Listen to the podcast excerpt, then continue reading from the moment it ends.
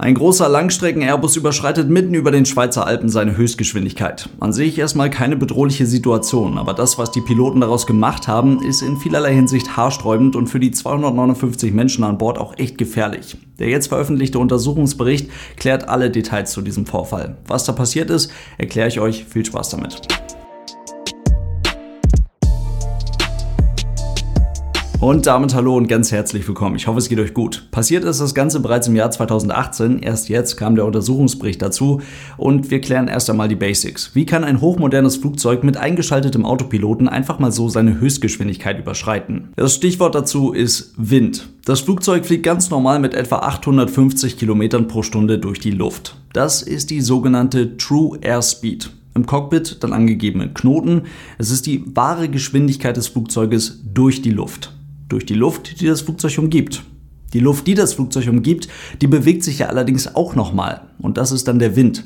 Also bewegt sich der Wind in Flugrichtung, zum Beispiel mit 100 Kilometern pro Stunde, man hat also 100 Kilometer pro Stunde Rückenwind, dann fliegt man immer noch mit 850 Kilometern pro Stunde durch die Luft.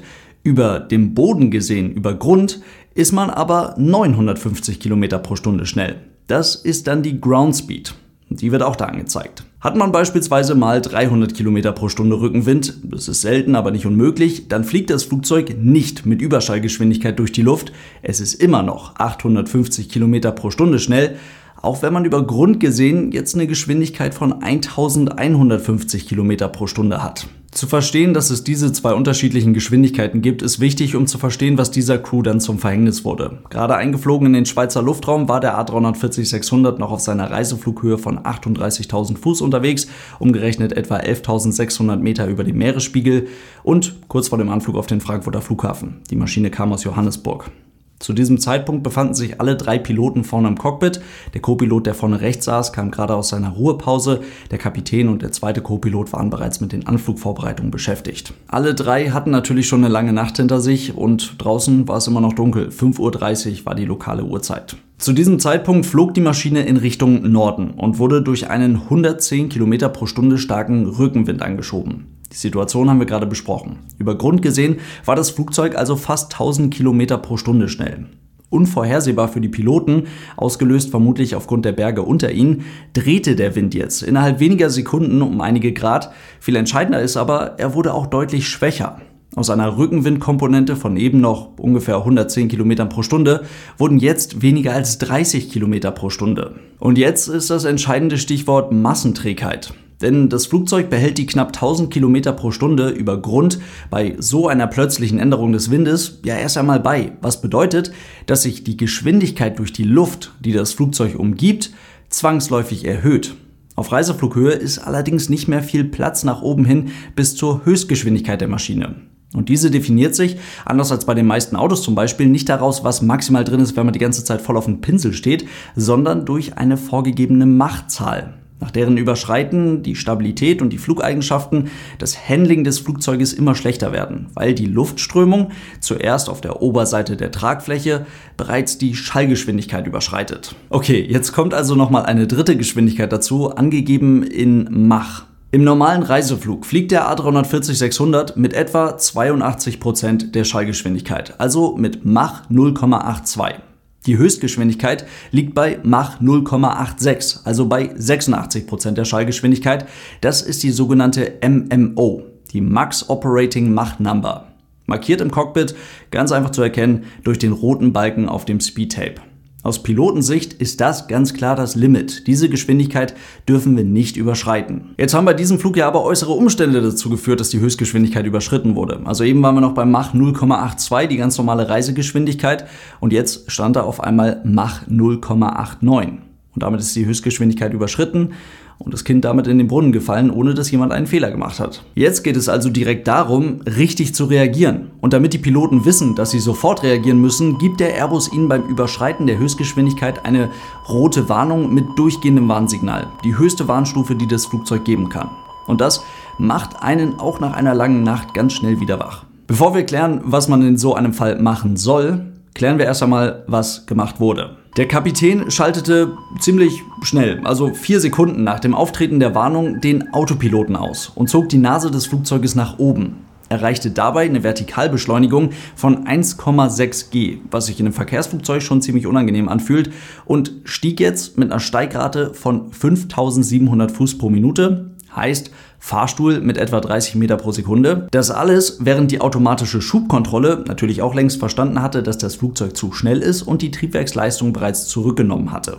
Erst einmal ist das ja eine nachvollziehbare Idee. Um die überschüssige kinetische Energie jetzt schnell in potenzielle Energie in Höhe umzuwandeln, muss die Nase nach oben gezogen werden. So kommt man dann wieder unter die Höchstgeschwindigkeit. Jetzt muss man aber wissen, eine so abrupte Änderung der Fluglage ist für ein großes Verkehrsflugzeug mit in diesem Fall etwas mehr als 240 Tonnen zu diesem Zeitpunkt in Reiseflughöhe auf 38.000 Fuß bzw. 11.600 Meter über dem Meer ein bisschen doll. Der Bereich zwischen zu schnell und zu langsam ist in dieser Höhe recht schmal. Also ihr könnt es da gut sehen. Da oben, roter Bereich, da ist man zu schnell. Gelber Bereich da unten, da ist man zu langsam. Das reicht erstmal als Erklärung.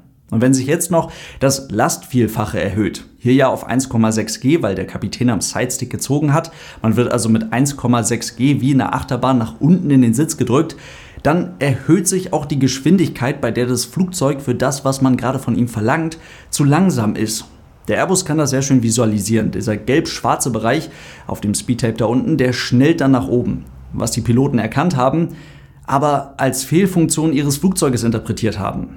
Und das war tatsächlich ein großer Fehler. Die Instrumente haben nämlich eigentlich genau das angezeigt, was der Kapitän durch seinen Input provoziert hatte. Jetzt haben sie aber eben nicht mehr das geglaubt, was sie dort sahen, und der Kapitän entschied sich innerhalb weniger Sekunden für so eine Art Shortcut und ließ dem Flugzeug, welches seine Informationen aus drei unabhängigen Datenquellen bezieht, per Knopfdruck zwei dieser drei Datenquellen wegnehmen.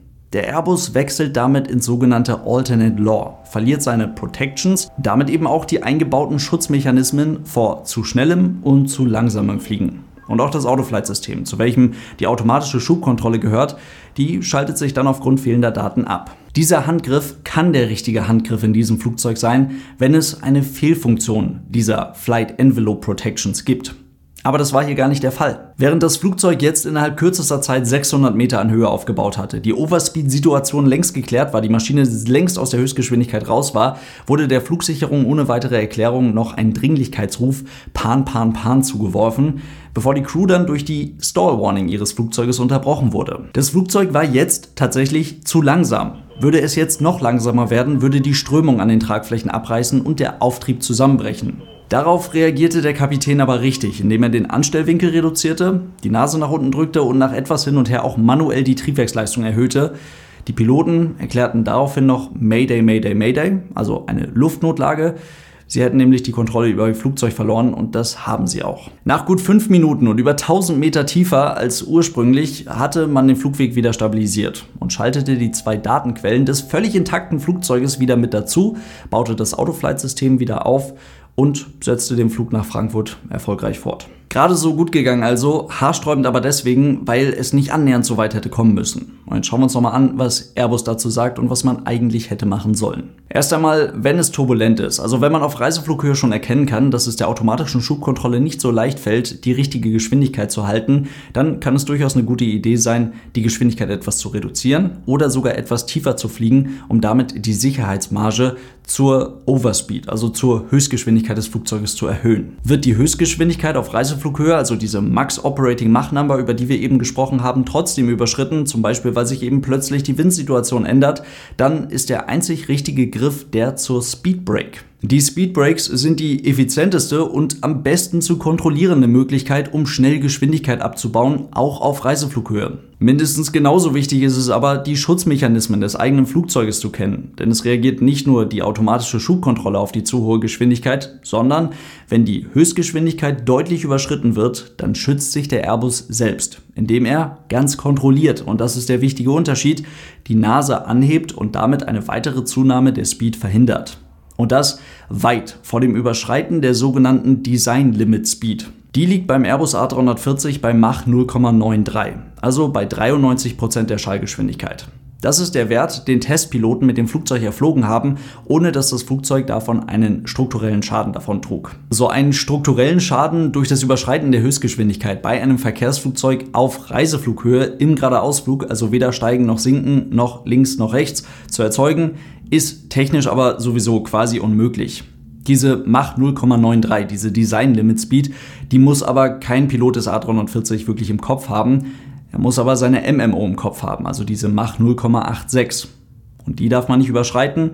Zu wissen, dass es diese Mach 0,93 gibt, zeigt aber, wie groß die Sicherheitsmarge zwischen diesen Geschwindigkeiten ist. Wie man bei einer Overspeed Warning richtig reagiert, das muss man aber wissen und das hat hier tatsächlich nicht geklappt. Im Detail liegt das Problem aber nicht nur da, denn es stellen sich noch eine ganze Menge andere Fragen. Zum Beispiel, warum ein Kapitän, der gerade erst bei einer international agierenden Fluggesellschaft frisch auf den A340-600 geschult wurde, noch Musterzulassung für sieben andere Verkehrsflugzeuge aufrechterhält, darunter auch die Boeing 737, und zwar nicht 600, 700, 800, sondern 100 bis 900, 747, 100 bis 300 und Douglas DC-3. Warum fliegt hier ein Co-Pilot, der eine Commercial Pilot License hat, obwohl er eigentlich eine Airline Transport Pilot License bräuchte?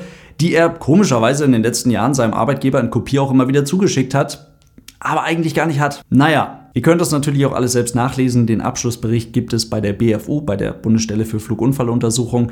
Und damit sage ich vielen lieben Dank fürs Zuhören. Ich hoffe, es waren ein paar spannende Infos für euch mit dabei und dann hören wir uns hoffentlich ganz bald bei einer neuen Ausgabe der Aero News wieder. Bis dahin, lasst es euch gut gehen und tschüss.